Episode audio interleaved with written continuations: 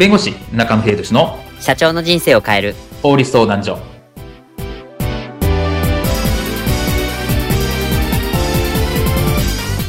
こんにちは。弁護士の中野秀俊です。こんにちは。アシスタントの堀内隆です。この番組は IT 専門の弁護士中野秀俊がこれはすぐに使える法律主に企業法務の知識を分かりやすくそしてちょっとコミカルにお伝えする番組です。よろしくお願いいたします。今回のテーマは部合給と残業代明確な線引きをした判決が下るです京都地裁の判決での案件タクシー会社が運転手の給料売上に応じて変動するこの基準外手当に対して残業深夜早朝労働を含むのかそうでないかを明確に分けた判決が下りました。不合給と残業代に対するこの線引き、注意しないと労使トラブルの元になってしまいます。では、不合給と残業代の線引きについてこういったシーンはありませんでしょうか？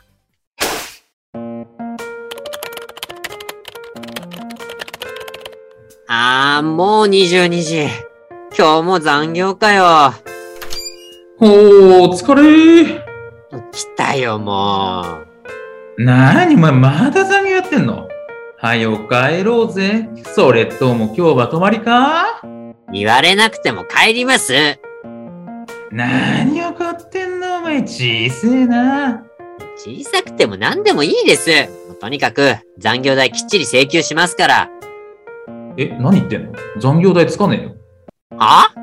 うちはコールセンターと総務以外は基本給プラス部合給の制度だろ社長室のお前も同じ部合給制なの。その代わり破格の利益の0.6の待遇にしてるんだよ。ですが僕はそ営業しないので売り上げがそもそも。そんなん知らん。自分で考えろ。残業は部合給が発生した時に考慮されるものとしてるから残業代なんだよ。ありえん翌日。はあ、眠いな。あれあいついねえのか。はい、もしもし。え？ローキう、うるせえ、俺も眠いんだ。ああ、もう今日は気分悪いわ。書いて寝よう。その後、労働基準監督署から摘発を受けたのは言うまでもなかった。ええー、なんでそうなるの？今回のテーマは、部合給と残業代、明確な線引きをした判決が下るについてお話を伺います。京都地裁でありました、この判決が下ったこの事案なんですけど、タクシー会社に残業代支払い命令が下ったというこの事案なんですが、これ具体的にどういったところだったんでしょうか？そうですね。あの、これ、まあ、タイトルにもあるんですけれども、いわゆる、まあ、部合給というのがあると思うんですね。はい。まあ、成果に応じて、お給料が、まあ、加わる、加われるという話があると思うんですけれども、で、まあ、ある、そのタクシー会社がですね、今ね、まあ、タクシー会社って基本給と部合給っていう形で給料決まるところが多いと思うんですけれども、まあ、その会社もそういうふうになっていましたと。で、ただその、いわゆる、それともやっぱり残業代っていうのがあると思うんですね。はい。で、この残業代というものについて、タクシー会社はですね、いや、その部合給に含まれてるんだと。っていうところがあるので、これについて特に残業代っていうのを別途払う必要はないんだっていうふうに会社は言いましたと。ほう。ただ原告、まあ、訴えた側としては、いや、ふざけるなというところで、部合給とその残業代ってのは別だろうというところで訴えたというのがこの事件っていう話になります。わあ、ちょっと初めて聞きましたけど、部合給と残業代が、残業代含むなんていうのってあり得るものなのかっていうのが僕正直な感想ですね。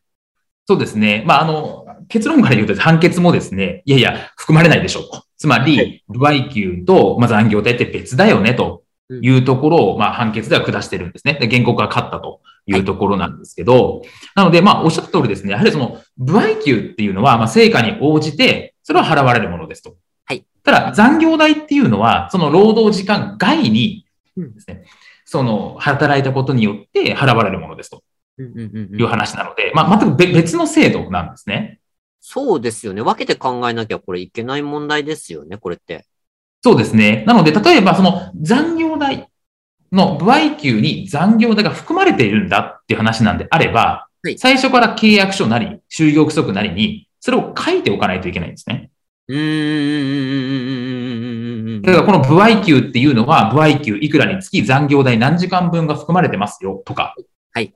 そういうふうに書いてあって、あらかじめ合意してれば当然それはいいんですけど、そういうのを合意しなくてですね、いきなり、いや、そういうふうにうちなってるから、みたいなですね、そういったものは認められないって形になります。そうですよね。このあたりだとちゃんとあの、みなし残業代なんな、ね、いくらを含んで、例えば基本給とか、例えば部合給そこにまた加算されるとかっていうところは、ちゃんと条件で明記しなきゃいけない部分ですもんね。そうですね。あの、みなし残業についてもですね、細かく表記のルールとかもあるので、そこにちゃんと、えー乗っ取った上で、それを合意してないといけませんよね。労働者の方と、という話になるんですね。うんうんうんなので、なのでその判決においても、いや、そう契約書なんかなかったよねとか、そういう規定ないよねっていうところだったので、部合給と残業代、この会社については別だよというところがあるんで、残業代払いなさいというふうな判決が下ったっていう経緯があります。なるほど。まあ、要はあれですね。この労働者に不利になるようなことをしない、えーちゃんと規定はきちっと、あの、どんな場合、あどんなところでもきちっと作るっていうところっていうのが重要だってことを改めて認識させられますね。そうですね。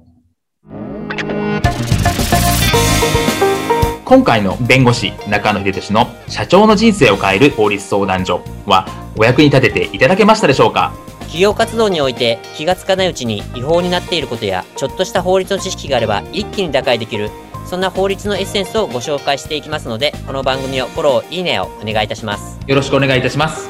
ではまた次回をお楽しみに。ありがとうございました。ではまた。